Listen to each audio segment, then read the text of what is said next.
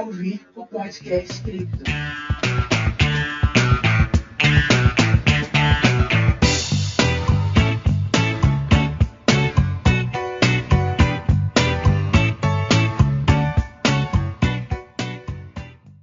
Tá começando agora o podcast Krypton. Nessa sequência de gravações vamos tratar principalmente de super-heróis.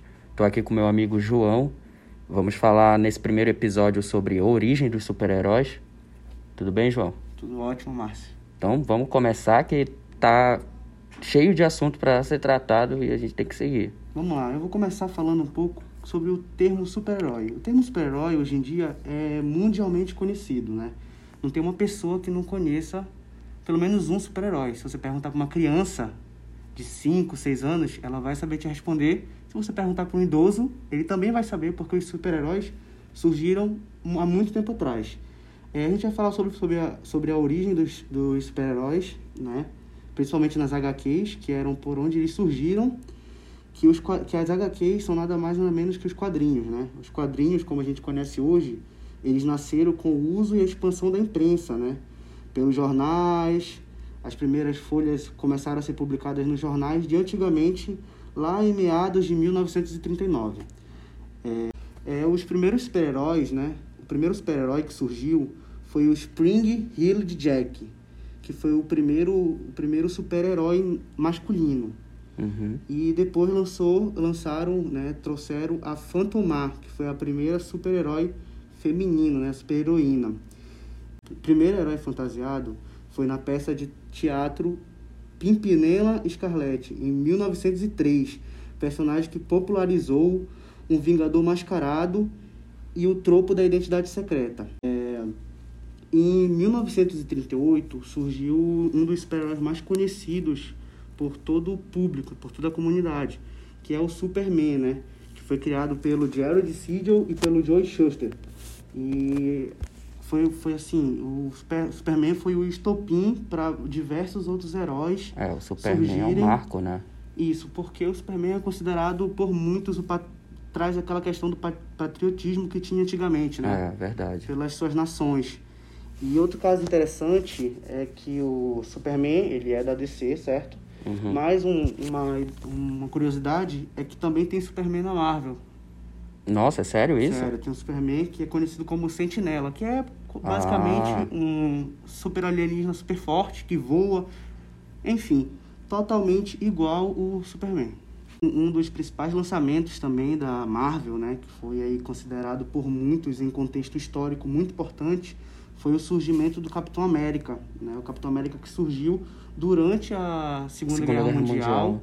E, inclusive a gente tem até uma um quadrinho onde o, o Capitão América ele, ele aparece surrando o Adolf Hitler, né? Isso, na verdade, ele surgiu assim, né? já Surgiu foi assim, bombástico. exatamente. Primeira aparição dele já foi E socando. aí foi como uma, até uma crítica né, muito grande ao, ao Hitler. E hoje em dia a gente tem, tanto no cinema, o Capitão América representando eh, esse tempo da Segunda Guerra Mundial, no filme Capitão América, o Primeiro Vingador, onde ele enfrenta a Hydra, que a Hydra é uma, uma vilã fictícia, onde ela é basicamente é representada pelo nazismo, né? Naquela época que o nazi- nazismo queria dominar, enfim. Ah, pulando um pouco sobre o surgimento dos dois dos maiores super-heróis de todos os tempos, a gente tem alguns estudiosos que atribuem o surgimento das histórias em quadrinho às pinturas rupestres, porque veio, veio como uma inspiração devido às pinturas que deixavam nas cavernas, com histórias, histórias em desenhos que faziam de outras formas, né, com pedras, enfim. E isso foi muito foi uma influência muito grande para trazer os quadrinhos para os dias de hoje ou nos dias passados. É o precursor dos quadrinhos, né, como eu já falei, que foi o Superman, na época ele foi criado na cultura do país, né, da América, e foi produzido para ser um, Um símbolo, né? um símbolo. A gente percebe até pelas cores do uniforme. Isso. Todos Então- eles seguem a mesma linha. E- Percebe? O, o próprio Capitão América também. E- exatamente. O Capitão América ele também surgiu como um divisor entre as nações, né? Porque naquela época a gente tinha muito aquela, aquela rixa, né? De nações. Então a gente vê o, o Superman como um patriota e o Capitão América como mais patriota ainda. E aí nos anos, nos anos 2000, a gente teve os pontos de partidas onde os, onde os super-heróis eles cresceram absurdamente. É, para quem não sabe, um dos primeiros filmes de super-heróis que veio à tona, ficou famoso, bastante, bastante visualizações, foi um filme do Superman lançado em 1978. É, foi assim, o primeiro filme de super-herói com uma boa captação de imagem, com efeitos especiais que na época eram os melhores possíveis. E aí, nos anos 2000, começou a, a, a grande a grande linha temporal dos super-heróis, né? Em 2000 a gente teve o lançamento do, dos X-Men, onde já foram... Foi recebido muito bem, com estrondosos números de bilheteria, onde a gente viu o surgimento de mutantes, né? Uma, uma coisa que a galera não estava acostumada, a galera saiu um pouco daquela parte do patriotismo com Superman, com o Capitão América e pulou para o gene mutante, né? Que são pessoas que têm o seu gene modificado e chamou muita atenção isso, né? Esse é um diferencial da Marvel, ela se adapta é, à, à sociedade Exatamente. como um todo. Eles sempre inovam, sempre e, inovam. E a questão também que a Marvel ela tem, um, querendo ou não, um número mais de, de times, né? Entre aspas, como Sim. a gente pode botar X-Men, grupos de heróis no caso, né? Quarteto Fantástico. E foi isso. Falando um pouco aqui sobre o primeiro gibi, né? Que foi produzido pelo Malcolm Wheeler. Que foi ele quem criou a primeira revista em quadrinhos e começou a encomendar os seus conteúdos originais, né? Onde o Jerry Siegel e o Joey Hustler que eram que são os criadores do Superman, eles eram os fornecedores dessa dessa empresa, onde eles lançavam os conteúdos, né, para ser publicados. É, Malcolm Wheeler ele publicou, ele criou a National Elite Publication, que depois ela iria vir se tornar a DC, a famosa DC uhum. Comics. E aí hoje em dia também um fato curioso é que a DC ela tem uma grande parceria com a Warner Bros Studios o Jerry Siegel e o Joe Schuster, que foram os criadores do Superman, Superman. eles passaram a ser fornecedores, então, sim, de, sim, de histórias. Uhum, exatamente. Ah, Ou seja, é o... importante citar que eles criaram um personagem chamado Henry Duval, que era um. Sim, um, um, personagem, personagem que eles que entregaram fizeram, lá também, que foi muito importante para a história. É interessante também que o Malcolm Wheeler, ele foi ali um pouco esperto, né, cara? Criou, criou o primeiro gibi, criou a empresa e puxou um dos principais fornecedores. Ele capitalizou logo é, a coisa. Co contratou um dos melhores no mercado naquela época, né? Com a criação do Superman bombando. Uhum. E aí, depois que a National Allied Publication se veio a se tornar a DC Comics, foi daí que o Harry Donefield passou a ser fornecedor, fornecedor também, né? também. Que aí foi quando o, o mundo... Para quem não sabe, o Harry Donefield era um, era um imigrante romeno, viu? Ligado aos gangsters da época e tal. E a família dele tinha uma gráfica chamada Martin Press. E depois passou a se chamar Donny Press. Isso. E aí depois o mundo, depois que o mundo conheceu a versão do Superman entregue pela DC já oficialmente nomeada, que veio a surgir o Batman, a Marvel também surgiu posteriormente, para quem não sabe, a é. Marvel, é. a, a DC Comics ela é mais tem mais idade do que a Marvel, falando assim, né? Cara, a Marvel começou com décadas de, de, de, diferença, assim, de atraso, né? E um fato curioso é que, inclusive, a Marvel se inspirou em muitos personagens pra, da, da DC, né? Uhum. Pra quem não sabe, a Marvel tem uma vasta é, inspiração nos super-heróis da DC para trazer pro, é. pro lado deles. E quando eu falo décadas de diferença, gente, eu falo no sentido dos filmes, assim, porque eu já estou empolgado com o próximo episódio. Eu também. E no próximo episódio eu vou até falar um pouco mais sobre essa rixa entre Marvel e DC, né? Ela realmente existe, tem alguma história por trás disso, mas isso vocês só vão ficar sabendo no próximo episódio.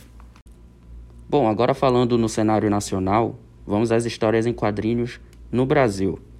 No Brasil, lá pelo século XIX, os primeiros quadrinhos surgiram de maneira humorística nos jornais impressos, basicamente com cartoons, charges e caricaturas também. A primeira revista brasileira foi o Tico Tico, em 1905, que logo no ano seguinte se tornou sucesso nacional de venda, chegando a tiragem de 100 mil exemplares por semana. Aí depois, em 1939, veio uma revista chamada Ojibi, que posteriormente se tornou sinônimo de quadrinhos no Brasil. Quando você pensava em quadrinhos, você pensava Ojibi. Então, posteriormente, vem a Segunda Guerra Mundial, finalmente ela. e com ela a política de boa vizinhança. A política de boa vizinhança foi uma política que os Estados Unidos implantou para se aproximar dos países latino-americanos. É, eles utilizaram, a, a, basicamente, é, a arma da Disney. Eles pegaram vários artistas, enviaram para a América do Sul, para os países, e dessa maneira eles foram criando personagens para alguns lugares. Foi assim que surgiu o Zé Carioca. Então, o, o Donald veio até o Rio de Janeiro, andou com o Zé Carioca, foi a primeira aparição dele, assim. E nesse desenho eles retratavam o brasileiro, né, bem estereotipado mesmo, como um, um malandro, cachaceiro e festeiro, né? E, e, eles fizeram um trabalho fantástico, assim, deu super certo, o que eles queriam, lógico. E no final vocês podem até achar, se vocês tiverem curiosidade, basta pesquisar por Alô Amigos ou por Aquarela do Brasil, que vocês encontram. A Aquarela do Brasil vai estar voltado para o Zé Carioca e Alô Amigos vai ser mais amplo, vai mostrar eles indo ao Pampas com o Pateta. O Donald foi nos Andes também. Então é, é, é muito rico mesmo, vocês conseguem ter uma noção. E foi assim que surgiu o Zé Carioca. Então, voltando para o mercado brasileiro, feito por brasileiros, durante muito tempo os quadrinistas brasileiros sentiram resistência por parte dos editores, que davam preferência às histórias importadas. Né? Então, um, então, um quadrinista chamado Carlos Zéfiro né, publicou durante as décadas de 50 e 70 histórias eróticas, e elas ficaram conhecidas como catecismos. E ele foi, foi vanguarda, ele realmente abriu as portas, tá? Daí, é, aos poucos, assim, a resistência às histórias originais brasileiras foram sendo quebradas, graças a ele aí que foi é, combatendo isso. É, não podemos deixar de citar a turma da Mônica, do Maurício de Souza, que fez parte, imagino eu, da infância da maioria de nós, né? E ali pelos anos 60, já chegando nos anos 60, foi lançado a Turma do Pererê, feito por Ziraldo, que também foi autor do Menino Maluquinho. Vocês conhecem o Menino Maluquinho. Nos próprios anos 60 surgiram diversos super-heróis brasileiros. É verdade que a maioria deles foram inspirados nos consagrados já, né? Que a gente já conhecia. E o Capitão 7 é um grande exemplo disso, porque ele é uma mistura de Flash Gordon com Super-Homem. Agora trazendo a discussão para a Amazônia, para perto da gente, na verdade, para nossa cidade, Belém, nos anos ali de, de 88, 89, o governo daqui do estado do Pará passou a incentivar a produção local de quadrinhos. E isso resultou na publicação de seis álbuns de quadrinhos, como Ver o Peixe e Sua Turma, de Luiz Paulo e Gabriel de Jesus. Não podemos deixar de citar o Crash, tá? de Jean da... Opa. Não podemos deixar de citar o Crash, de Jean Danton e Bené Nascimento. O Bené, inclusive, é conhecido é, mundialmente tá? como Joe Bennett, e ele é um desenhista contratado pela editora Marvel. Ele chegou a ser indicado em 2019, inclusive, ao Oscar dos quadrinhos, sim, um paraense, cara. Com o trabalho que ele fez com o Incrível Hulk, entendeu? É... Então, seguimos. Márcio, eu vou te interromper rapidinho, claro, porque claro. também tem a história do Esquadrão Amazônia, né? Sim, E sim, é Esquadrão verdade. Amazônia é uma publicação independente feito pelo roteirista Alan Iojo e pelo desenhista Joey Bennett também, como você falou, É, o Joe renomado desenhista, Renomado que é um demais. projeto que ele foi usado para lançar uma HQ de heróis feita, feita e ambientada aqui no nosso, na nossa cidade, né, em Belém, que conta a história de uma nave alienígena que chega à Terra e acaba pairando sobre a cidade das Mangueiras. E é muito Nossa, interessante, incrível. que é um esquadrão como se fosse qualquer outro grupo de super-heróis, né, como Liga da Justiça, Uhum. Vingadores, os mais famosos. Obrigado, João. Isso foi muito enriquecedor, de verdade. Bom, seguimos aqui no Pará, né? Um grupo chamado Ponto de Fuga. Eu não posso deixar de citar esse grupo porque eles fazem um trabalho magnífico.